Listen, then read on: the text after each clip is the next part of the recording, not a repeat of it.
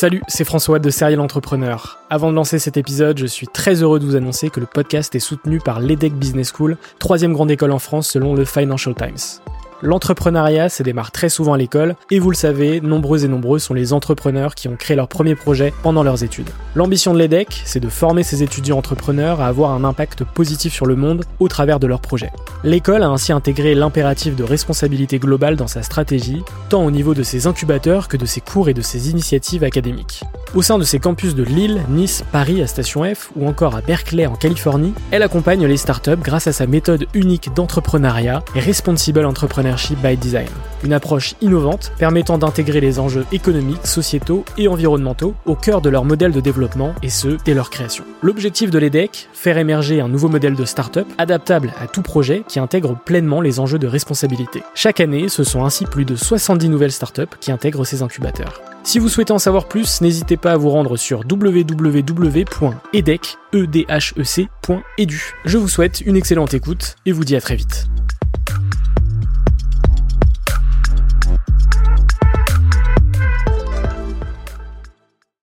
Bienvenue sur Serial Entrepreneur, le podcast des entrepreneurs.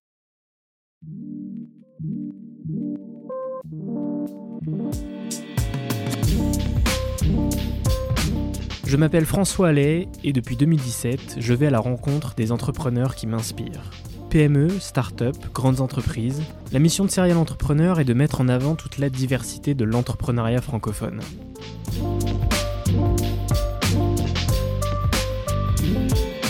C'est François Allais, j'espère que vous allez bien. Cette semaine, retrouvez un épisode que j'ai beaucoup apprécié en 2021. J'ai reçu Tigran Sedou, le cofondateur de Big Mama, enseigne de restaurant que vous connaissez sûrement. Avec son associé, ils ont créé un géant de la restauration. Dans cet épisode, découvrez toute leur histoire. Je vous laisse avec cette rediffusion, très belle semaine et à mercredi prochain. Ce sera la dernière rediff avant la nouvelle saison, soyez prêts. Salut Tigran. Salut François, bonjour tout le monde. Alors, je suis super content euh, de t'avoir dans ce podcast euh, parce que je suis déjà un, grand fan euh, de Big Mama, de l'univers Big Mama et puis de, tous ces restaurants. donc, c'est vraiment, vraiment très cool de t'avoir dans ce podcast. chaque début de podcast, c'est toujours cette question c'est quel a été ton parcours avant d'entreprendre? Alors, s'il faut raconter 26 ans en, quelques, en quelques secondes, on va essayer de le faire.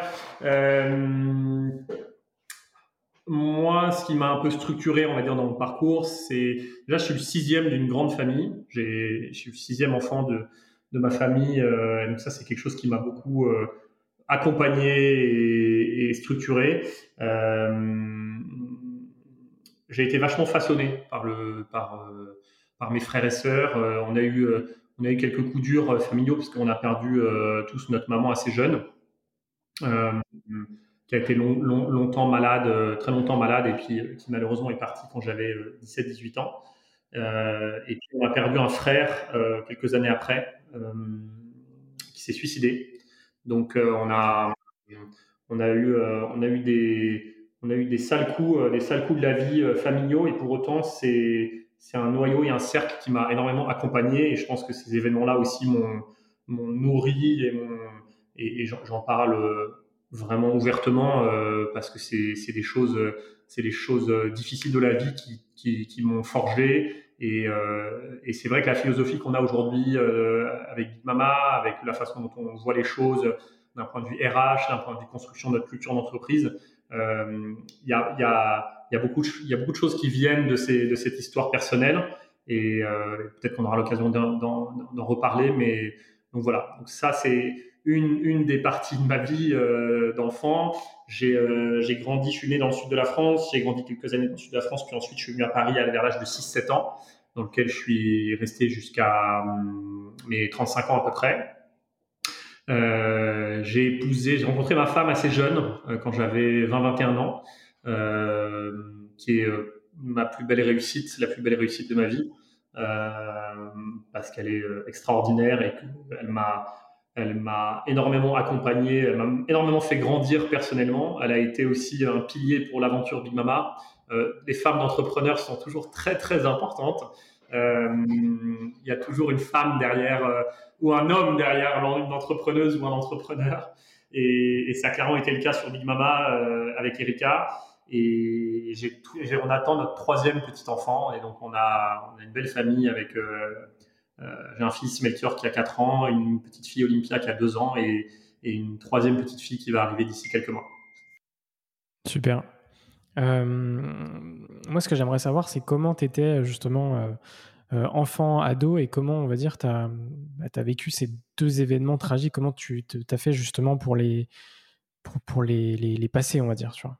Je pense que j'ai pas, j'ai pas énormément changé en termes de caractère depuis, depuis, depuis que je suis petit. j'ai toujours été assez compétiteur. je pense que ça, c'est, c'est un trait qu'on a beaucoup avec, avec avec Victor, mon associé, euh, une des valeurs de Big Mama, c'est l'excellence. Et euh, on, s'est toujours donné l'ambition et la vision de construire les meilleurs restaurants au monde. Dans chaque ville où on, va, dans chaque ville où on est allé, c'était, on avait euh, l'envie et de se dépasser, de d'être d'être les, les numéro uno comme on dit chez Big Mama. et ça, ça vient clairement de mon trait d'enfance où j'ai j'étais assez mauvais joueur, euh, je j'aimais pas perdre. Euh, donc, euh, qui venait aussi beaucoup du sport. j'ai grandi aussi beaucoup avec le sport. mon papa m'a souvent m'a souvent inculqué les valeurs du sport et, et, et, de compétition qui vont avec. et ensuite, c'est vrai que ces deux événements-là, de, ces deux événements familiaux que, que j'ai rapidement abordés, déjà, ma maman euh, entre 10 ans et 17 ans, je, l'ai vu euh, pas mal souffrir de sa maladie. Euh, donc c'est quelque chose qui, qui vous rend... je me suis forgé une, carapace, je pense beaucoup avec ça, et une capacité à absorber les, le contexte, les données extérieures et le stress déjà assez jeune. et je pense que c'est quelque chose sur lequel j'essaie toujours de, de, m'appuyer en, étant, en étant fondateur, en étant patron d'entreprise aujourd'hui, parce que euh, être entrepreneur, c'est être libre. On a une liberté euh, extraordinaire, mais on a une charge mentale permanente, on a un stress permanent. Euh, et c'est vrai que j'arrive plutôt à bien gérer ce stress-là. et donc, c'est peut-être que cet événement-là m'a aidé. J'ai grandi avec des frères et sœurs qui, étaient plus âgés. Et donc j'ai toujours été tiré vers le haut, vers, euh, euh, vers le côté social. De quand j'étais petit, j'étais toujours euh, dans les, dans les pattes de mes grands frères et sœurs, avec leurs potes, avec leurs mains. Et, et ça m'a, ça m'a donné aussi cette envie de, de, d'un relationnel très fort. Euh, Big Mama et, rentrer dans la restauration, ça a été aussi la volonté de d'accueillir d'accueillir des gens, de créer des lieux d'hospitalité, d'hospitalité et des lieux de vie hyper hyper important et, ça je l'ai vécu euh, il y avait toujours des milliards de personnes chez moi. Il y avait toujours c'était toujours le joyeux bordel à la maison. Et, Big Mama est un joyeux bordel quand on pousse les portes. euh, et c'est ça que j'adore c'est qu'il y a une âme il y a une énergie euh, absolument absolument incroyable et mon frère ça a été encore une autre histoire ça a été était probablement le l'épisode le plus, le plus douloureux de ma vie. Euh, c'était un frère avec qui j'étais très très proche. Euh, c'était mon meilleur ami. On passait notre vie ensemble, on partait euh, toutes nos vacances ensemble. Et, il s'est suicidé parce qu'il était, il était. J'ai jamais vraiment su parce qu'il a, il a rien laissé derrière lui, mais, mais et ça a été assez brutal. Ça, on n'a pas trop eu de signes avant-coureurs. Mais ce que je savais, c'est qu'il n'était pas très heureux dans son boulot. Euh, et donc depuis, c'est vrai que ce moment-là, je me dis deux choses. Je me dis, un, euh, faut être heureux dans ce qu'on fait.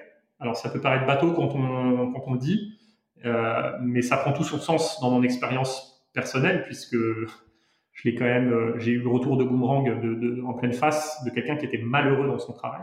Et donc, j'essaye, un, de, m'approprier cette, devise, et j'essaie surtout de le, de le, transmettre autour de moi, et de faire très attention à, qui n'est pas épanoui et qui n'est pas heureux chez Big Mama. Euh, ça, c'est, je me suis toujours occupé des RH chez Big Mama et je pense que c'est, quelque chose que j'ai un œil très, très, très attentif là-dessus.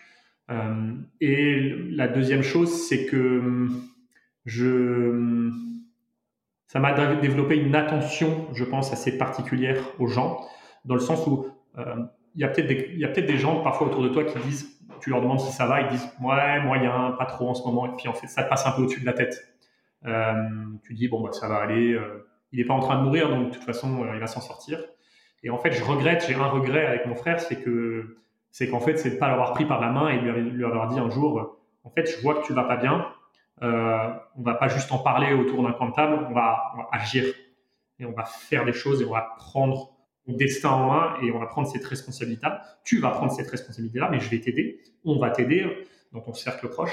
Et, et on, on l'a probablement pas suffisamment fait. Donc ça, c'est vrai que c'est un échec massif, euh, même si si j'ai pas de regret parce que cette décision, c'était la sienne et, voilà. Mais euh, si je pouvais revenir dans le passé, je ferais plus attention à ça avec lui et donc, du coup, et donc, du coup, j'y passe une grande attention aujourd'hui avec les gens qui m'entourent. Ok. Et, toi, en termes d'expérience, tu as été dans, le salariat avant d'entreprendre? Qu'est-ce qui t'a amené vers l'entrepreneuriat, justement? J'ai eu la chance, euh, dès ma première expérience professionnelle, de, de côtoyer un des, meilleurs entrepreneurs que j'ai jamais connu. Euh, puisque j'ai bossé pendant 3-4 ans, euh, c'était entre mes 22 et mes 26 ans, à la sortie d'école, pour un entrepreneur qui s'appelle Stéphane Courby, qui est un entrepreneur français qui a, qui a été dans les médias, qui a fait fortune dans les médias à l'époque et dans la télé, dans la production télé. Et, je suis arrivé à ses côtés quand euh, il avait revendu euh, ses activités dans la production télé et qu'il montait plein de, plein de nouvelles, plein de nouvelles choses. Et j'ai vécu, j'étais son bras droit pendant quatre ans, donc j'ai partagé son bureau pendant quatre ans, trois quatre ans. Euh, et ça a été absolument dingue parce que bah parce que j'ai vu les montagnes russes d'un entrepreneur sans, sans, sans, sans, avoir 100% la charge mentale euh, sur la tête. Euh, et j'avais fait une majeure entrepreneur pendant, pendant mon école, donc j'avais, je m'étais, euh, je m'étais rapproché de ces sujets-là. Mais, mais clairement, c'est cette étape-là qui m'a donné envie d'entreprendre. Et puis au bout d'un moment, vous, on, on, lançait plein d'activités, on créait plein de choses. Et puis euh, au bout de trois ans, je me suis dit bah, pourquoi pas moi? Et, et on y va. Et c'est comme ça d'ailleurs, c'est dans ce cadre-là que j'ai rencontré Victor, mon associé d'aujourd'hui. Enfin, ça fait sept ans qu'on est associés. Euh, je pense que on a envie que ça dure encore 70 ans. On va en parler. Et, euh, et c'est euh, dans ce cadre-là, puisqu'il était, il travaillait pour une des filiales du groupe de, de Stéphane, et, et, on s'est rencontrés, voilà, dans, dans, dans ce cadre-là. Ok, donc ma question d'après c'était comment tu as rencontré Victor, mais du coup on en, on en, est déjà là. On était dans la même promo d'école, pour, okay. pour, pour, être totalement euh, honnête, mais on se connaissait pas, on n'était pas, pas copains, euh, et on s'est rencontrés euh, par notre première expérience professionnelle. Et on a toujours eu, je pense, une bonne appréhension de se dire, tiens, lui, c'est quelqu'un, un, de bien, et deux, c'est quelqu'un avec de, de, d'intelligent et de, de et au-dessus, au-dessus, enfin, avec qui on a envie de, de, de créer des choses. Et, on, et, au, et au départ, on s'est rapproché. Euh, la, la, naissance de Big Mama, ça a été la naissance du, du partenariat entre Victor et moi. C'est-à-dire que avant même d'avoir une idée, on s'est dit on va monter une boîte ensemble. C'est assez rare puisque dans un duo d'entrepreneurs, il y a souvent peut-être un des deux qui a une idée et puis euh, qui va chercher un partenaire. Mmh. Nous, on, on s'est trouvé et sur cette base-là, on a construit des idées. D'ailleurs, au départ, plein d'idées qui n'avaient pas forcément à voir avec Big Mama. Et puis, on a, on a petit à petit euh, réduit le, réduit le, le, le scope de, de, de, notre passion et de nos intérêts et on est, on est arrivé sur Big Ouais, ça, ça a fité directement et vous saviez que vous alliez euh, lancer quelque chose ensemble, quoi. Exact, exact. Et il me semble qu'après, vous avez essayé de, de, lancer un business de crêpes, que vous êtes, vous êtes ouais. allé en Bretagne, c'est ça? Est-ce que tu peux nous raconter euh, ouais, cette, sûr, première euh, on aventure On est en septembre 2012. Euh, on est un jeudi soir de septembre 2012. Ça fait 2-3 mois qu'on qu'on échange sur plein d'idées, plein de projets avec Victor. Et puis, euh, je me souviens très bien, on était à Odéon, à Paris, euh, dans, un, dans, un, café, dans un café-bar le soir.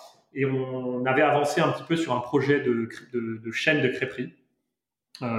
Sur une base de 1, on aimait les crêpes, 2, euh, il n'y avait pas grand-chose qui existait là-dedans, on avait l'impression que c'était un produit que tout le monde aimait bien, et que, mais qu'il n'y avait, pas, pas vraiment d'offres euh, intéressantes.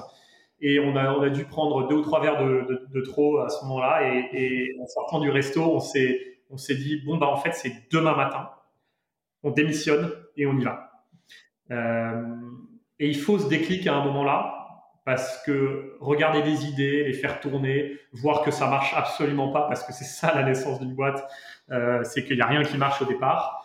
Euh, je pense a un moment, il faut, savoir plonger dans la piscine sans, sans, avoir aucune idée de si on va savoir nager et s'en sortir. Et ça a été, c'était typiquement ce dîner-là où on s'est dit, allez, on y va. Et demain matin à 10h à la même horaire, on va tous les deux voir notre patron et on leur, on, et on, démissionne. On avait tous les deux un bon job, hein, c'était cool. Euh, et, le lendemain matin à 10h moins 5, on s'est appelé, on s'est dit, bon, t'es toujours chaud, on y va là, parce que si on a un des deux qui le fait et pas l'autre, on a l'air quand même vraiment con. Et, et on l'a fait. Donc c'était la naissance de notre confiance réciproque. Et, euh, et, effectivement, on a démissionné pour monter cette chaîne de crêperie qu'on a étudiée pendant 2-3 mois jusqu'à la fin de l'année. On a été formé au métier de crépier. Euh, on est parti, euh, on a pris euh, deux semaines de congé en octobre et on a été formé auprès d'un maître crépier en, à Brest, en Bretagne.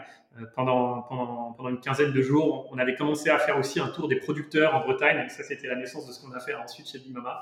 On est sorti de là pas démoralisé, alors qu'on y avait tout pour l'être il faisait pas beau, on faisait la plonge, la moitié de, notre, stage, on faisait la plonge euh, pour une petite crêperie euh, euh, de Brest. Et, mais, on a, mais pour autant, on n'a pas, on, s'est dit que c'était la restauration, que c'était un truc qu'on voulait vraiment faire.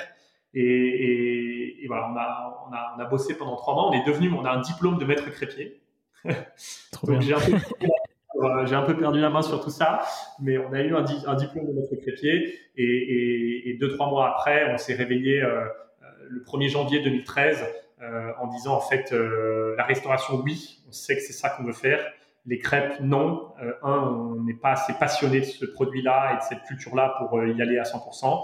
Et inversement, tout ce qu'on adore, c'est c'est la cuisine italienne, c'est la, la, culture, la bouffe italienne. Euh, moi, je suis né à la frontière avec l'Italie, je parlais italien. Ça nous a vachement rapprochés euh, de, de, tout ça. Victor euh, est un passionné de bouffe italienne. Et donc là, on s'est dit, allez go, et on, on est parti, parti sur, sur les territoires de, de Bima. Ok, t'es es né à Monaco, c'est ça hein? Exact. Ok, super. Euh, et du coup, comment ça s'est passé, ce, ce, ce, lancement de Big Mama? Comment euh, est-ce que vous avez recruté vos premiers salariés? Comment vous avez lancé votre premier resto? Euh, Enfin, vraiment du, tout début à, à, ce, à, cette première fois. Quoi. Alors, ça a été, avant de recruter les premiers salariés et d'ouvrir des restos, ça a été un long périple. on a mis quasiment deux ans et demi pour ouvrir notre premier resto. Donc, faut, faut resituer ça dans un contexte où, euh, et c'est vrai qu'après on a été assez vite, on a, on a eu une croissance assez fulgurante, mais on a mis beaucoup de temps pour créer les fondamentaux et les piliers de, de ouais. euh, du premier. On a ouvert notre premier restaurant le 1er avril 2015 et on était full time sur le projet. On avait démissionné, on n'était plus employé de nos précédents boulots le 1er janvier 2013. Donc pendant deux ans et demi, qu'est-ce qu'on a fait? C'est long. On a eu euh, beaucoup de moments d'incertitude y a eu beaucoup de moments où on a, on voulu euh, lâcher le truc, on a voulu, euh, on n'y croyait plus, où on sortait d'entretien, on rencontrait 1000, 2000, 3000 personnes. Euh, on venait pas du métier, donc on a, on s'est fait, on a été sur le terrain, on a, on s'est fait peut-être 2000, 3000 interviews avec des chefs étoilés, avec des gens de, du métier, avec des serveurs, avec des cuisiniers, avec des patrons d'entreprise.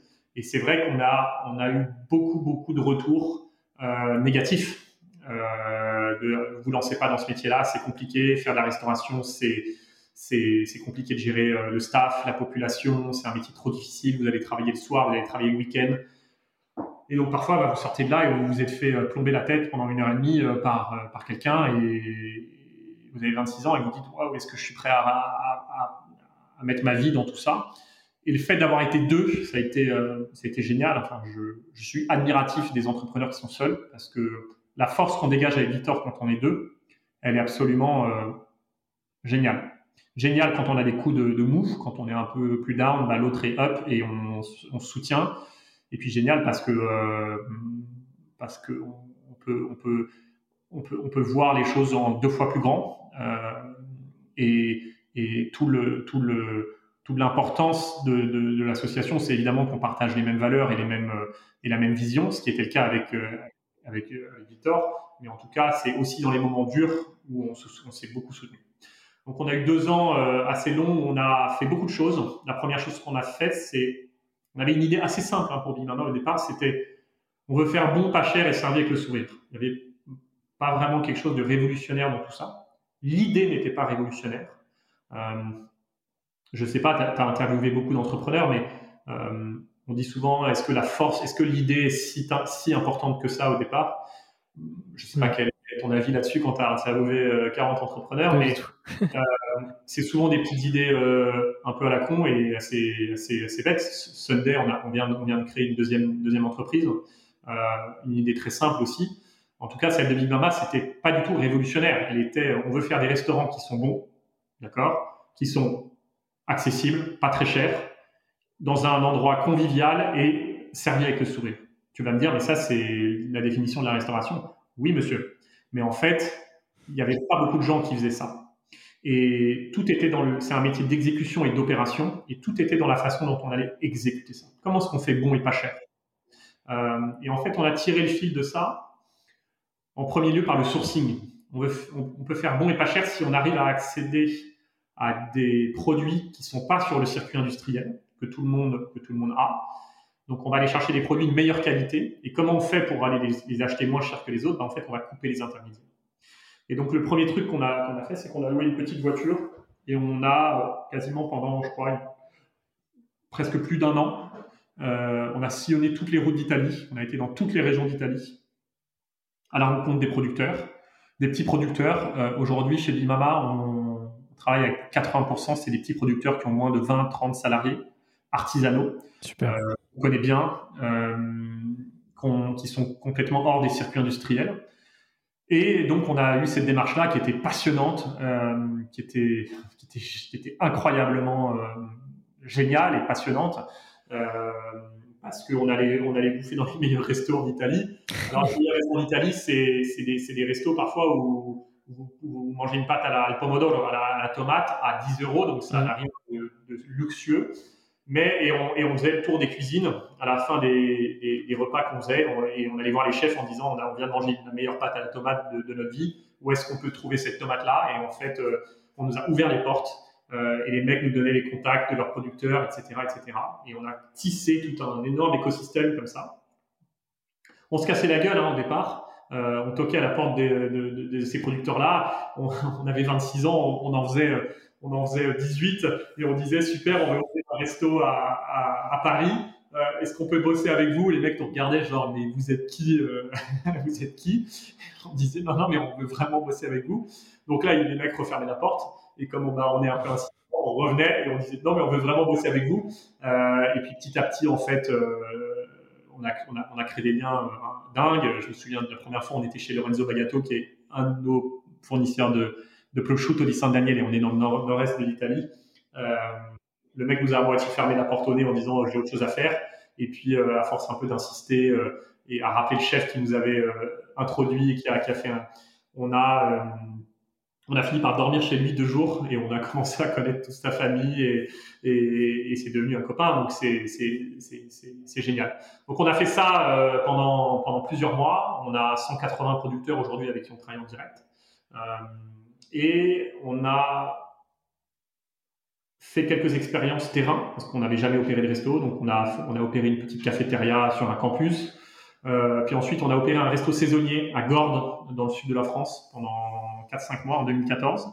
Ça nous a appris le métier. Euh, on a fait toutes les conneries du monde. C'était probablement le restaurant le moins bien opéré euh, au monde. il y avait une cool ambiance. Et en fait, on s'est aperçu d'un deuxième pilier très fort après les produits, c'est que l'âme et l'énergie et ce que tu mets dans, tu transmets dans, le, dans les équipes et dans la façon dont les gens travaillent ensemble, c'est 80% du métier d'un restaurateur. Et les gens, nos clients venaient, il y, avait, déjà la queue dans ce restaurant-là. Euh, et pour autant, on n'était franchement pas très bon euh, d'un point de vue opérationnel. Mais il y avait une bonne ambiance, il y avait une bonne, il y avait une bonne vibe, il y avait, euh, il y avait une bonne âme dans le restaurant. Et ça, ça a été très fondateur sur la philosophie qu'on a voulu créer derrière chez Lima. indépendamment de ça, on gérait on a levé des sous parce qu'en fait, trouver de, enfin, on n'avait pas d'argent, donc on a levé des sous auprès d'investisseurs pour pour ouvrir notre premier restaurant. On a commencé à chercher un lieu à Paris. On a mis des mois et des mois et des mois à trouver un lieu qu'on trouve qu'on n'a jamais trouvé parce que on n'avait pas de caution. On était, c'était extrêmement difficile et on a fini par signer East Mama. c'était un resto qu'on avait d'ailleurs vu il y a très longtemps qui était complètement pourri. Euh, Ismama, je sais pas si tu, tu, vois comment il est foutu, mais c'est un espèce de grand couloir avec. Ouais, je suis déjà allé. Et, et, tout le tout, tout, Paris avait refusé de racheter ce restaurant-là. Et puis, euh, au bout d'un moment, on s'est dit qu'est-ce qu'on fait? Euh, On le signe et on y va, ou on abandonne et on revient salarié. Et puis, on a eu un coup de folie. on s'est dit allez, on y va. Et, et en fait, c'est un restaurant génial ici, mais c'est un des meilleurs restaurants qu'on a aujourd'hui dans le groupe. Donc, comme quoi, parfois, il faut il faut quand même suivre ses instincts et et il faut suivre ses instincts et pas mettre trop de rationnel au départ dans un certain nombre de choix, c'est, c'est, une bonne boussole. Puis c'est impossible de revenir salarié après avoir vécu autant de choses en si peu de temps, euh, d'avoir sourcé euh, euh, des, des, des, centaines de, de, producteurs en Italie, enfin, d'avoir commencé à bâtir un réseau aussi de hyper qualitatif par rapport à, à, toute la restauration italienne. C'est impossible de, de, se dire après tout ça, euh, est-ce qu'on revient salarié? C'est impossible. Ouais, bien sûr, c'est pour ça qu'on n'a on pas lâché le steak et qu'on a, on a, on a, tenu bon. Mais, euh, mais quand ça fait un an et demi que tu es sur ton projet et que tu n'as pas de revenus euh, que, euh, et qu'il faut vivre, euh, il y a un moment où tu dis, bon, bah, soit j'ouvre, soit je vais ouvrir, soit, soit je vais revenir salarié parce que c'est que tu es rattrapé par par la réalité de la vie, quoi. C'est bien beau de vouloir monter des boîtes, mais il y a un moment, il faut, mm. faut, faut, faut, faut, gagner de la, enfin, faut gagner sa vie. Donc, euh, donc c'est. clair. Il y a eu, il y a eu des, je me souviens très bien, il y a eu des moments où on avait vraiment la tête dans la terre et on se disait, waouh, euh, euh, qu'est-ce qu'on fait? Et et à la fin, bah, ça, ça, ça, ça valait le coup de tenir parce qu'on a, on a vécu une, une, une aventure de dingue. Donc, euh, et, du coup, pour revenir à, mes questions, justement, comment est-ce que vous avez recruté euh, vos premiers salariés? Parce qu'il me semble que le personnel, il est à 100% italien. Euh, donc, vous êtes allé chercher les gens directement en Italie en termes de recrutement? Alors, déjà, le personnel n'est pas 100% italien, mais c'est vrai qu'il y a une italianité très forte dans, notre culture. Mais le, on a, je crois, 38 nationalités chez Big Mama. Donc on est, on est, on est mais, c'est vrai qu'il y, a une identité italienne qui est très forte. Euh, quand, euh, comment, quand est-ce qu'on a recruté notre premier salarié? C'est une bonne question. C'était, à Gordes, dans notre restaurant saisonnier qu'on a, qu'on a fait euh, en 2014. c'est Chiro, c'est notre chef. Qu'on avait, on avait mis une annonce sur, sur Internet en disant on cherche un chef italien. comme quoi, parfois, ça part de rien hein, sur deux, trois blogs. Et puis, il y a Chiro qui avait 24 ans, qui a répondu et on a pris un café un jour qui est un napolitain. Euh, on bosse toujours avec lui, hein, 7 ans après, donc on se connaît par cœur. Mais la première fois qu'il, la première fois qu'il est venu, on n'a pas eu un coup de foudre. Euh, crois que l'entretien a duré 10 minutes et au bout de 10 minutes, on lui a dit de raconter sa vie. On lui disait, bon, en fait, on s'en fiche de, ta vie. Nous, ce qu'on veut, c'est goûter ton tiramisu et on veut voir si, c'est ton chef. Et il avait assez mal pris, il s'était levé, il s'était barré.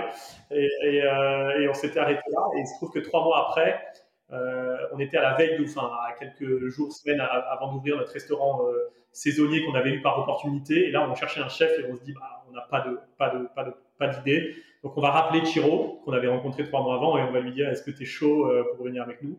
Et je sais pas, le, hasard et la magie de la vie a fait qu'à ce moment-là, il était libre et qu'il a dit, il a pris le, il a pris le pari et il a dit, ok, je viens avec vous. Et, et derrière, ça a été le chef exécutif du groupe. Euh, et, il gère 500 personnes aujourd'hui chez Bimama, donc c'est comme, comme, quoi les histoires, elles partent pas, pas de grand chose. Euh, donc c'était notre premier salarié et, euh, et, on a recruté la première équipe à Gordes, un peu par copain de copain. Chiro, qui est napolitain, a recruté son cousin qui était pizzaiolo, puis, il lui-même a, recruté son copain qui était commis de cuisine, etc. Et, et ce qui est drôle, c'est qu'aujourd'hui, dans l'équipe fondatrice de Gordes, c'était en 2014, Aujourd'hui, il y a encore, je crois, 50% des gens qui sont toujours chez Big Mama et qui sont tous à un poste de chef, de manager ou de directeur.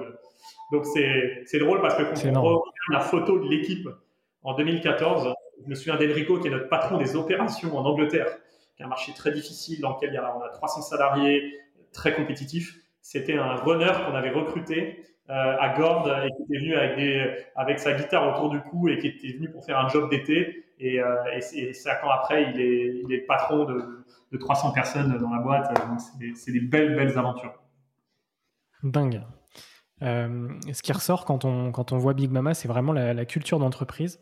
Comment est-ce que vous avez réussi à insuffler en fait cette, euh, cette culture? Comment ça s'est comment ça s'est fait? Est-ce que ça s'est fait assez naturellement euh, ou est-ce qu'il y a des choses qui ont été mises en place ou est-ce que vous vous aviez une vision très précise de ce que vous aviez envie de faire justement avec Big Mama Comment ça s'est passé? Je dirais qu'au départ, ça s'est fait assez naturellement. c'est difficile de d'être à la veille d'une création ou en tout cas d'une aventure et de dire moi je veux que la culture d'entreprise ce soit ça. Euh, la culture d'entreprise c'est quelque chose qui s'installe dans le temps, c'est quelque chose qui se vit. Donc euh, on n'avait pas forcément une vision très claire de quelle allait être la culture d'entreprise et Dieu sait qu'elle est importante chez Big Mama. Euh, mais ce qui est et donc et c'est plutôt dans un deuxième temps où on a beaucoup façonné, travaillé, ritualisé la culture d'entreprise. Ça j'y reviendrai peut-être comment. Dans un premier temps, ça s'est fait plutôt sur sur, sur qui on est, sur nos valeurs, sur, euh, sur ce qu'on avait envie d'être euh, en tant que personne. Et parce que comme c'est des petites équipes, bah, en fait, on insuffle beaucoup de choses autour de nous. Euh, et ça, c'était, on avait, on avait envie de monter une entreprise dans laquelle on avait envie de prendre du plaisir. Ça, c'était hyper important. on est venu dans la restauration qui n'était pas le métier le plus avec le plus gros potentiel de, développement, de croissance, qui était un métier difficile, euh, mais on l'a fait par passion et on l'a fait par plaisir. Et ça, je pense que ça a été un des premiers socles de la culture d'entreprise, c'est que euh, on, vient chez Big Mama parce qu'on on essaie une boîte de passionnés et on vient parce qu'on a envie de prendre du plaisir dans ce qu'on fait. Euh, et la, joie, ce fameux joyeux bordel dont je, parlais, l'âme, la joie, l'énergie qu'on dégage, il est né de ça. Il est né de, il est né de ses premiers, premiers temps. Ensuite, petit à petit, quand, quand, quand, on, quand on, grandit dans l'entreprise, effectivement, on, met en place un certain nombre de rituels euh, qui permettent d'asseoir ces, ces, cultures d'entreprise. une culture d'entreprise, pour moi, elle est, elle est basée sur des valeurs. Elle est basée sur un socle de valeurs. C'est quoi une culture d'entreprise? C'est rien plus que quelques valeurs qui sont un socle commun de comportement, de, pensée, ou en tout cas de guide pour tout ce qu'on fait et tout ce qu'on veut véhiculer dans l'entreprise et à l'extérieur. Chez nous, il y a quatre valeurs. Il y a l'excellence. J'en ai un peu parlé parce que je parlais de, fait d'être euh, d'ouvrir les meilleurs restos au monde. C'est vrai que ça c'est, fait partie de notre culture. Il y a la méritocratie. Euh, je viens d'en parler aussi euh, quand on, la moitié du staff du premier resto est aujourd'hui la promotion interne, le fait que on crée une boîte dans laquelle un, terrain de jeu, c'est un terrain de jeu dans lequel chacun rentre et où la force collective du groupe, la force collective de l'équipe est au service du développement individuel de chacun. Tu vas rentrer chez nous et grâce aux autres, grâce à l'équipe, tu vas grandir et tu vas te développer individuellement, tu vas, tu vas, tu vas apprendre et tu vas, hum, et tu vas, et tu vas évoluer.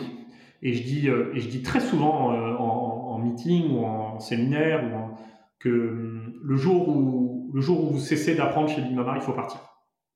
Euh, pour nous, c'est un truc, la méritocratie, ouvrir les portes, la promotion, l'ascension sociale qu'on peut proposer par la restauration en ouvrant ces portes-là. Il est, c'est probablement la valeur la plus incarnée, la plus forte chez Bimama aujourd'hui. Et il y a peu de secteurs qui peuvent permettre ça. Donc ça, c'est la magie de la restauration. La magie de la restauration, c'est que tu peux démarrer en tant que runner, quel que soit ton background, quel que soit d'où tu viens, quelle que soit euh, ta classe sociale, quelle que soit ta, religion, ta race, on, on va pas regarder d'où tu viens, mais en revanche, on va ouvrir les portes à ce que tu puisses grandir. Si évidemment, euh, bah, tu, tu, tu, tu, te donnes pour, pour, le, pour y arriver. C'est-à-dire, c'est la force du travail, c'est la force de l'engagement, c'est la force de la passion. Euh, mais, mais donc cette valeur-là, elle est, euh, elle est fondamentale, fondamentale dans notre culture d'entreprise. Et je pense que c'est ce qui fait qu'on a, on a un turnover qui est assez faible dans le staff. C'est ce qui fait que euh, on continue à, à, ouvrir des restaurants, à avoir des projets, parce que la croissance de l'entreprise, l'histoire de croissance de l'entreprise nourrit la croissance des hommes. Tu peux pas grandir si j'ouvre pas un autre resto. Sinon, tu vas, comment tu fais pour prendre le, job de ton, de, ton boss? Tu peux pas en fait. Tout l'intérêt d'ouvrir un resto régulièrement, c'est qu'en fait, on dit les gars, on ouvre un nouveau resto, bah, on va prendre les, talents de l'ancien resto, on va les mettre dans un nouveau, etc. On va faire monter tout le monde d'un cran. Et donc, l'histoire de croissance, on dit souvent ah, mais en fait, grandir et grossir, j'aime plutôt le mot grandir que grossir, bien évidemment, euh, c'est euh, c'est pas du tout contre-intuitif et, paradoxal avec maintenir une culture d'entreprise très forte. Justement, elle permet de construire cette culture d'entreprise-là. En tout cas, à ce niveau-là. La troisième valeur, c'est l'authenticité. Euh, on vend un voyage en Italie hyper authentique par les produits, par les hommes, par la personnalité. Euh, on est qui on est, on, ah, c'est un peu le truc de McDo, venez comme vous êtes, mais c'est un, peu ce qu'on fait chez Limama. On, il a pas, on, on, on ment pas. Prenez les gens comme ils sont, quoi. On ment pas comme, enfin, voilà. Et, et la quatrième valeur, c'est, c'est l'entrepreneuriat.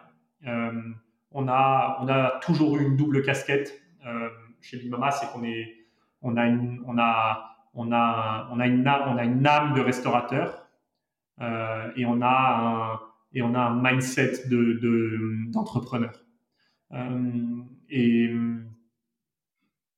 et donc, on a le droit à l'erreur, on a le droit de, on, mise énormément sur l'agilité, sur le fait de, rebondir, de, construire des choses dont, on est, fier. Ça, c'est hyper important. Euh, c'est une des valeurs qui nous guide dans, tous les choix qu'on fait. On, on fait rien dont on n'est pas fier, euh, même si c'est bien pour le business, même si c'est bien pour, euh, ça, même si ça va grossir nos chiffres. Et, voilà, donc cette, cette culture d'entreprise-là, elle est basée sur ces valeurs. Et puis après, il y a un certain nombre de rituels qui vont des briefings dans les restaurants avant les services, à, euh, des lives, on communique énormément. Euh, euh, pendant le Covid, ça a été quelque chose qui nous a, beaucoup aidé. quasiment toutes les semaines, je fais un live avec toutes les personnes de ma boîte, donc à distance, parce qu'on est, à distance, où on est 100% transparent sur nos faiblesses, nos doutes, nos envies, nos réussites, où est-ce qu'on en est d'un point de vue financier, est-ce qu'on galère, est-ce qu'on galère pas, la performance, les projets, etc., etc. Donc euh, voilà, c'est, ça prend du temps, ça prend beaucoup d'énergie et beaucoup de temps. Euh, c'est comme manager. Le management prend beaucoup, beaucoup de temps, beaucoup d'écoute. Euh, Très clair, il n'y a, pas de secret. on va maintenant faire un petit saut dans le temps. alors, Big Mama, aujourd'hui, c'est, c'est dispo. Enfin, il y a des restaurants à Paris, à Lille, à Lyon, à Bordeaux, à Londres et à Madrid. Euh, l'année dernière, euh, bah, on, a, eu ce, qu'on a tous vécu, hein, euh, la, Covid. quel a été l'impact justement de la Covid sur, ton business et qu'est-ce que ça a provoqué, ce, cette Covid? Alors l'impact, il a été colossal, comme tu peux t'en douter. Colossal dans le, vers le bas et colossal vers le haut. Ça, ça a été la bonne nouvelle aussi, c'est que ça, on a, on a eu une phase de, destruction-création absolument euh, enfin, très intense. Euh, destruction parce que du jour au lendemain, on a fermé euh, à l'époque 12 restaurants. On avait 12 restaurants. Aujourd'hui, on en a 14, mais on a fermé 12 restos du jour au lendemain. 1200 personnes dans les équipes qu'il a fallu protéger, sécuriser fermer 12 cuisines, je sais pas combien de frigos, je sais pas combien. Enfin, ça a été euh, une chose qu'on n'avait jamais vécue, euh, enfin que personne n'avait vécu, mais on avait. Il faut que tu dises, ça faisait cinq ans qu'on pilotait un, bateau qui était en ultra croissance. On gérait que des problèmes, euh, beaucoup de problèmes, mais que des problèmes positifs, que des problèmes tirés vers le haut, et on a dû changer complètement de braquet, de direction, et, gérer du jour au lendemain une décroissance. Enfin, c'était zéro euro de chiffre d'affaires. Donc, euh, bah, on s'est pris une grosse, un gros coup dans la tronche. Et ce qui a été, euh, ce qui a été incroyable, c'est qu'on a eu, enfin, j'ai vu une capacité des équipes autour de nous à se mettre dans un mindset de, d'entrepreneur en disant, les gars, on va, on va, on va sauver le bateau. On va pas couler. Et donc, ça s'est passé par plusieurs choses. C'est passé par un, se protéger donc, on, a, s'est énormément protégé d'un point de vue financier, on a fait énormément attention à nos dépenses, on a fait énormément attention à notre staff, on, a fait, on s'est protégé. Et dans un deuxième temps, on est, on s'est dit, nous, on n'a pas du tout la philo, enfin, on n'était pas du tout prêt à s'asseoir sur la chaise et à attendre que ça se passe. c'est pas, c'est pas qui on est. Euh, et c'est pas seulement Victor et moi, c'est vraiment, c'était tout le monde dans l'entreprise. Et donc là, on s'est dit, on va faire, on va, on va regarder tout ce qu'on n'a pas regardé depuis le début de l'aventure et tout ce qu'on peut faire, même si on pensait qu'on n'allait jamais pouvoir le faire. Donc on s'est mis à regarder du click and collect, on s'est mis à regarder de la livraison, on s'est mis à regarder des choses qui étaient inimaginables 3-4 mois avant le Covid. Euh, jamais on aurait fait livraison, probablement. Mais on, mais on l'a fait dans un mode entrepreneur et dans un mode artisanal qui nous ont dit on le fait à partir du moment où ça match nos valeurs et ce qu'on veut faire. Et là où ça a été assez excitant, c'est qu'on s'est aperçu que typiquement sur la livraison, on pouvait, on pouvait faire de la qualité, on pouvait continuer à bosser avec notre écosystème de producteurs, avec notre écosystème là, aussi sur dans la livraison. On n'avait pas obligé de, remettre tout ça en question. Et donc, on a transformé petit à petit une approche très défensive, euh, qui était, euh, qui était, on fait de la livraison parce qu'on n'a pas le choix, dans une approche beaucoup plus offensive, beaucoup plus, beaucoup plus excitante. En fait, on va construire quelque chose beaucoup plus long terme. Et donc est venue euh, l'idée de, créer Napoli Gang, euh, qui est notre marque de livraison.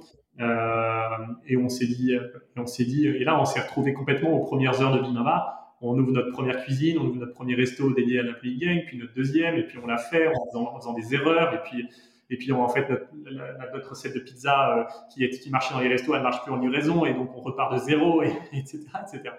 Donc donc on s'est mis complètement dans un mindset, on n'a plus de boîte, donc on en, on, en recrée une autre, quoi. Et évidemment, avec, beaucoup plus d'aide que, enfin, beaucoup plus d'aide dans le sens où euh, on partait pas de zéro, on avait, on avait un super, on avait des équipes, on avait des produits, on avait tout ça. Mais donc on a fait ça. Euh, superbe énergie en interne pour déployer en quelques semaines, en quelques mois. Et puis, on a lancé quelques projets. Euh, Sunday, notre application de paiement, est, partie de là. on en parlera aussi. Ouais là, parce que c'est pendant le premier confinement qu'on a déployé, qu'on a développé euh, les premières bribes de, la solution qu'on a mis en place euh, en juin-juillet quand on a réouvert l'année dernière. Trop cool. Et, voilà. Ok, euh, donc pour revenir à, Napoli Gang, du coup, c'est ce qu'on appelle une, dark kitchen. c'est quelque chose qui était assez, comment dire Nous, on appelle ça une kitchen parce que la dark, on, voit, on voit pas trop ce que ça a de dark, mais en tout cas chez nous, parce que c'est 100% des cuisines ouvertes. Mais, c'est, des kitchens de, livraison. Ouais, exactement. C'est, plus un terme qui est utilisé, on va dire, euh, euh, bah, notamment dans les pays euh, asiatiques. est-ce que tu penses que ce, type de, cuisine, justement, va se développer les, les, dans les années à venir? Nous, on fait, de la, on fait de la livraison de pizza, globalement, pour être très, très, très concret. Euh, c'est un marché qui existe depuis 40 ans. Euh, la livraison de pizza, euh, quand tu avais 15 ans et que tu voulais mettre un match de foot à la télé, tu te faisais livrer des pizzas et t'appelais Pizza Hut et Domino's Pizza. c'est un marché qui est vieux comme le monde. Donc, on s'est positionné sur un marché qui n'est pas du tout né avec le Covid. Donc ma vision de, du marché dans lequel nous on est, elle est, elle est très claire. Elle, va, totalement continuer après le Covid parce que c'est un marché qui existait, euh, qui est déjà très important avant la pandémie. Euh, après la pandémie, elle a ouvert plein de nouveaux usages et de nouveaux types de cuisine qui se sont mis justement en livraison. Il y en a un paquet d'entre eux. Je ne suis pas certain que ça, se pérennise dans le temps. Euh, je pense que c'était juste un effet pansement. Un effet pansement. Euh, donc je serais assez prudent sur le fait de dire que est-ce que des restaurants étoilés qui se sont mis à faire de la livraison pendant le Covid vont continuer à le faire à la réouverture? Je ne suis pas sûr, probablement pas. Mm. Mais en tout cas, les gros marchés qui étaient là avant, oui, il y a eu beaucoup d'usages qui se sont développés et c'est pour ça que nous, on a, on a, on a envie de, de prendre une place de leader sur ce marché-là euh, non pas parce que c'était une opportunité euh, pandémique, on va dire, mais parce que, euh, comme on l'a fait il y a cinq ans avec Big Mama, on a envie d'aller d'aller mettre un gros, un gros coup de pied dans la fourmilière d'un marché qui est vieux comme le monde et qui s'est totalement industrialisé avec le temps, euh, avec des marques américaines qui, qui, qui, proposent des, produits qui sont de mauvaise qualité. Et donc on a envie de venir et de mettre un, gros coup de un gros coup de, frais, de 109 et de avec une marque beaucoup plus moderne, beaucoup plus engagée, de qualité, et, et on pense qu'on a on a un vrai rôle à jouer dans, dans, ce milieu-là, comme on l'a pu le faire il y a 5 ou 6 ans dans la restauration physique. Ouais. Ok, super. Euh, de, pour finir sur Big Mama, est-ce que tu peux nous, nous, dire un peu en quelques chiffres Big Mama aujourd'hui, euh, ce que ça représente? On a 24, 25 restos euh, aujourd'hui. On en a 14 qui accueillent du, des clients. Donc ça, c'est les, les, grandes trattorias Big Mama qui sont, bah, il y en a 11 en France, deux à Londres, une à Madrid. On a pas mal de projets de développement dans le futur, donc on va continuer à, développer tout ça. On a une dizaine de cuisines qui accueillent pas des clients, qui sont des cuisines de, livraison pour Napoli Game. Euh, on ouvre Madrid dans quelques, dans quelques jours, donc on sera présent dans trois pays. On a 1200, 1200 salariés, euh, et voilà, et on, continue. c'est déjà très bien. Ouais, ce qui est, paradoxal, c'est qu'on sort d'une année euh, très très difficile J'espère que ça, aura été l'année la plus difficile de notre vie de, restaurateur. Euh, et pour autant, on n'a jamais été aussi confiant dans, notre, dans nos équipes et dans notre, dans, notre groupe. Euh, et donc, on, se projette encore vraiment très longtemps dans, l'aventure Big Mama. Et, et tant qu'on prendra du plaisir et qu'on s'éclatera à faire ce qu'on fait, on, sera là et on, essaiera de partager cette petite contagion du bonheur avec, avec, euh, avec tous ceux qui vont nous rejoindre en interne et avec tous nos clients, bien sûr. Trop cool. maintenant, on va parler de, assez rapidement de Sunday, euh, qui est un projet qui a été lancé euh, assez récemment. Vous avez déjà levé euh, plus de 20 millions d'euros. je pense que ça, fera l'objet d'un autre épisode dans quelques mois, mais est-ce que tu peux nous en parler rapidement de ce projet? Bien sûr, c'est un projet qui est né l'année dernière pendant le premier confinement.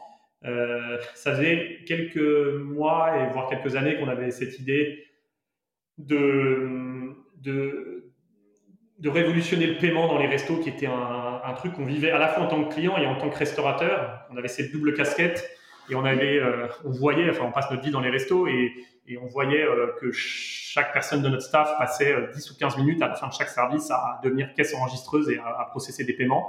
Et inversement, on voyait certains de nos clients qui devenaient fous parce qu'ils levaient la main 15 fois avant d'avoir l'addition et, et ils reperdaient 5 minutes avant qu'on leur ramène la machine à carte, etc., etc. Et donc là, on s'est dit, bah, en fait, euh, il faut, faut digitaliser. On n'aime on, pas trop digitaliser le métier de la restauration, paradoxalement, parce qu'on pense que c'est encore un, un métier qui est très authentique et l'authenticité, est très importante chez nous. Mais pour autant, ce, ce, moment-là de la restauration, il, est, il était vraiment affreux. Euh, et donc, euh, donc de façon très, euh, très artisanale, on s'est mis, à, on avait un petit peu plus de temps pendant le premier confinement et la, et la fermeture des restos on s'est mis à développer une solution en interne qui était de, de, pouvoir scanner le QR code qui était au milieu des tables et, en, et tout de suite, euh, vous, vous as accès à l'addition et en moins de 10 secondes, tu peux payer ton addition, la partager avec les gens qui sont autour de, ta table et, et, lever et partir.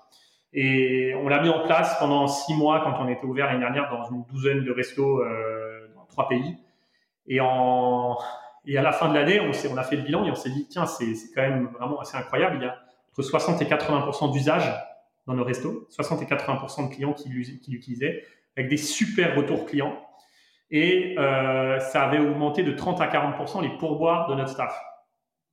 Ça a mmh. facilité euh, la caisse à la fin du, du service, etc. Là, on s'est dit, euh, non, mais ce truc-là qui était au départ prévu pour être un outil interne de Big Mama, en fait, il y a vraiment un potentiel pour le mettre au service de tous les restaurateurs mmh. et de créer un usage hyper, euh, hyper positif pour nos clients. Euh, c'était un peu le save time for what matters. C'est genre, euh, je vais plus passer du temps à attendre un machin, je vais, passer du temps à prendre un dessert, à, prendre du temps pour mon café, machin, parce que je suis plus stressé par le truc du paiement.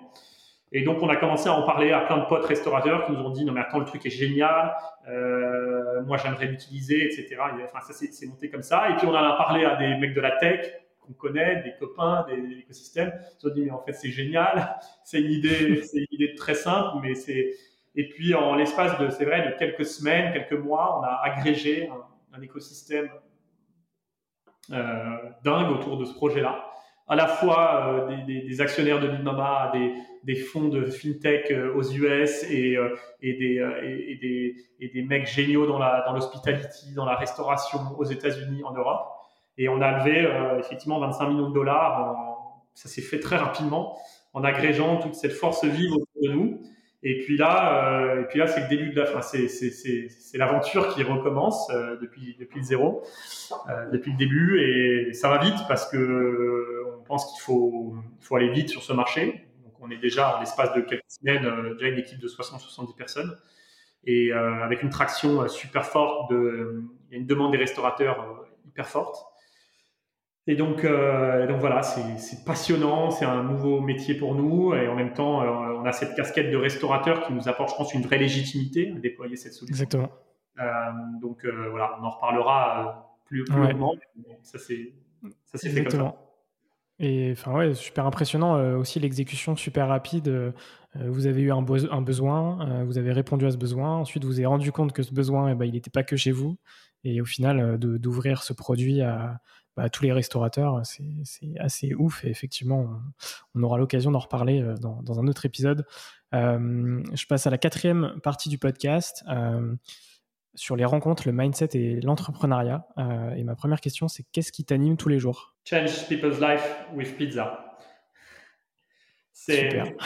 Je te, réponds, je te réponds par notre motto interne. On a, on a rarement communiqué là-dessus euh, à l'extérieur, mais c'est notre, euh, c'est notre, baseline interne chez Big Mama. C'est le change people's life with pizza. C'est ce qui me rend fier et ce qui m'anime quand je me lève le matin je, suis le patron d'une boîte de 1200 personnes. Je sais pas faire ce métier-là. Je l'apprends tous les jours. Mais hum, parfois, je fais des erreurs. Parfois, je fais des choses bien. Euh, mais ce qui est sûr, c'est que hum, avoir la capacité de changer la vie, déjà ma vie à moi, et de changer la vie des gens qui m'entourent, c'est hum, c'est ça qui c'est ça qui me rend fier. Et le la chose que je que je regarderai dans dix ans et que quand je me retourne, je retournerai derrière, enfin, je retournerai derrière et que je dirais, c'est quoi qui a été incroyable? C'est d'avoir changé la trajectoire de 1000, 2000, 3000, 5000 personnes.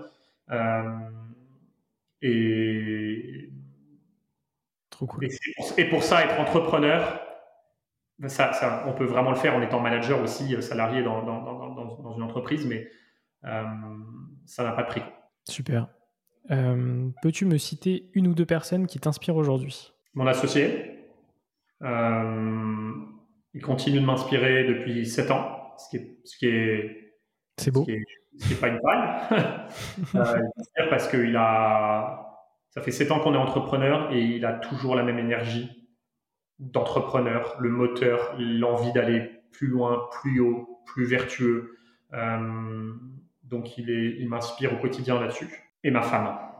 Ma femme, euh, parce que elle a, on a déménagé à Madrid. Je vis à Madrid depuis quelques mois.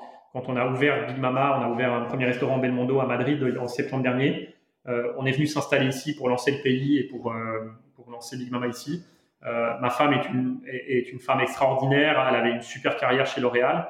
Elle était un top talent là-bas et elle a accepté de tout quitter pour euh, suivre euh, ce chemin-là. Et elle l'a fait euh, d'une manière hyper bienveillante, hyper accompagnante. et c'est un, une boussole, c'est un, un, un, socle pour moi. Et je pense que si elle n'était pas là, je ne serais pas du tout, du tout qui je suis aujourd'hui en tant qu'entrepreneur et, et, en tant que patron d'entreprise. J'ai la chance d'être, tout ça pour dire j'ai vraiment la chance d'être inspiré par probablement les deux personnes qui sont les plus proches de moi aujourd'hui euh, dans mon cercle à la fois professionnel, personnel. Ouais, oui, tu côtoies au quotidien, euh, enfin aussi bien en physiquement qu'à distance. C'est, vraiment cool d'être inspiré par, par, par ces gens-là parce que je les vois tous les jours et, et donc c'est, c'est pas comme si j'étais inspiré par un mec que j'ai jamais vu de ma vie. Oui, c'est clair. c'est clair. Euh, et puis dernière question pour cette petite partie, euh, c'est quel conseil donnerais-tu aux personnes qui souhaiteraient se lancer dans la food? Alors je vais en donner plein à la volée comme ça. Vivre ses rêves, mais les vivre vraiment. Qu'est-ce que ça veut dire? Ça veut dire que si vous avez un projet dans la food, vous voulez ouvrir un resto, tester un truc, euh, il faut pas ouvrir un micro truc en disant je vais tester le modèle, je vais ouvrir une toute petite, un tout petit resto dans un coin et je vais voir si ça marche. Bah non, en fait, si ça, ça plante, vous allez toujours vous dire ah oui mais c'était pas ça que je voulais ouvrir. En fait, je voulais ouvrir un gros truc hyper ambitieux. Ouvrez ce que vous voulez ouvrir parce que c'est ça qu'on a fait et je pense que ça a très bien marché. Première chose. Deuxième chose, ne cherchez pas trop à éduquer les clients, les consommateurs dans la food. C'est très très compliqué de devoir changer les habitudes, éduquer les gens sur un nouveau, nouveau type de restauration. Euh, combien de fois j'ai vu des, des, projets euh, hyper talentueux vouloir euh, lancer des, des, des, concepts de frozen yogurt en France parce que tu comprends, ça cartonne aux États-Unis et donc et donc c'est génial, ça va cartonner en France. Non, en fait, en France, il y a personne qui bouffe du frozen yogurt. Et donc, avant même de savoir si toi tu vas réussir et que tu as un bon produit, une bonne marque, il va falloir éduquer tes clients à manger des frozen yogurt. Et une fois que tu as réussi à faire ça, à faire, en sorte qu'ils viennent chez toi et pas chez les autres, etc. Nous, on a été dans des gros marchés. On a été dans l'italien, on, fait du burger, on fait, euh, c'est des gros marchés, et on a toujours une, une, envie d'être 15% meilleur que les autres, 15% moins cher. Et c'est pas forcément la démarche que tout le monde doit avoir, mais en tout cas, ça a été une démarche assez payante parce que je trouve que contrairement à de la tech, contrairement à la cuisine, c'est quelque chose de très traditionnel et de vouloir éduquer les gens là-dessus, c'est compliqué. Euh, voilà. Et, et, et, un dernier truc dans la food, c'est que c'est n'allez pas dans, dans, dans, un, dans, un, dans, une type, dans un type de cuisine ou dans un projet dans lequel vous vous n'êtes pas 100% passionné. Je l'ai expérimenté un peu avec la crêpe au départ. Euh, c'est un métier qui est tellement prenant, ça, ça demande tellement d'énergie vous allez vivre, vous allez, euh, vous allez, euh, vous allez parler, vous allez dormir, vous allez sentir, vous allez passer vos nuits, vos, soirées, vos week-ends. C'est un métier où on bosse quand tout le monde est en vacances, quand tout le monde ne bosse pas, ben vous, vous bossez. Il faut que vous soyez passionné jusqu'au bout des ongles parce que, parce que sinon, vous, enfin, sinon on tient pas. Euh, et ça doit être le premier critère. Moi, c'est quand je regarde des projets de foot qui se lancent et que je, parfois j'accompagne, c'est le premier truc de loin que je regarde. Ok, très clair, de, très bons euh, conseils. Euh, on va pouvoir passer à la dernière partie du podcast avec des petites questions rapides.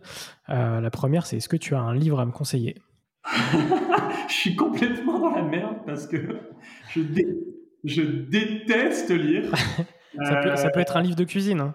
ouais, je, sincèrement, je, c'est drôle cette question parce qu'en plus, je suis très, très, très, très honnête là-dessus. Je lis pas du tout. Je lis beaucoup la presse. Je, euh, j'aime bien, euh, je, suis beaucoup les actualités. J'aime bien me nourrir de, de, ce qui se passe dans le monde et de.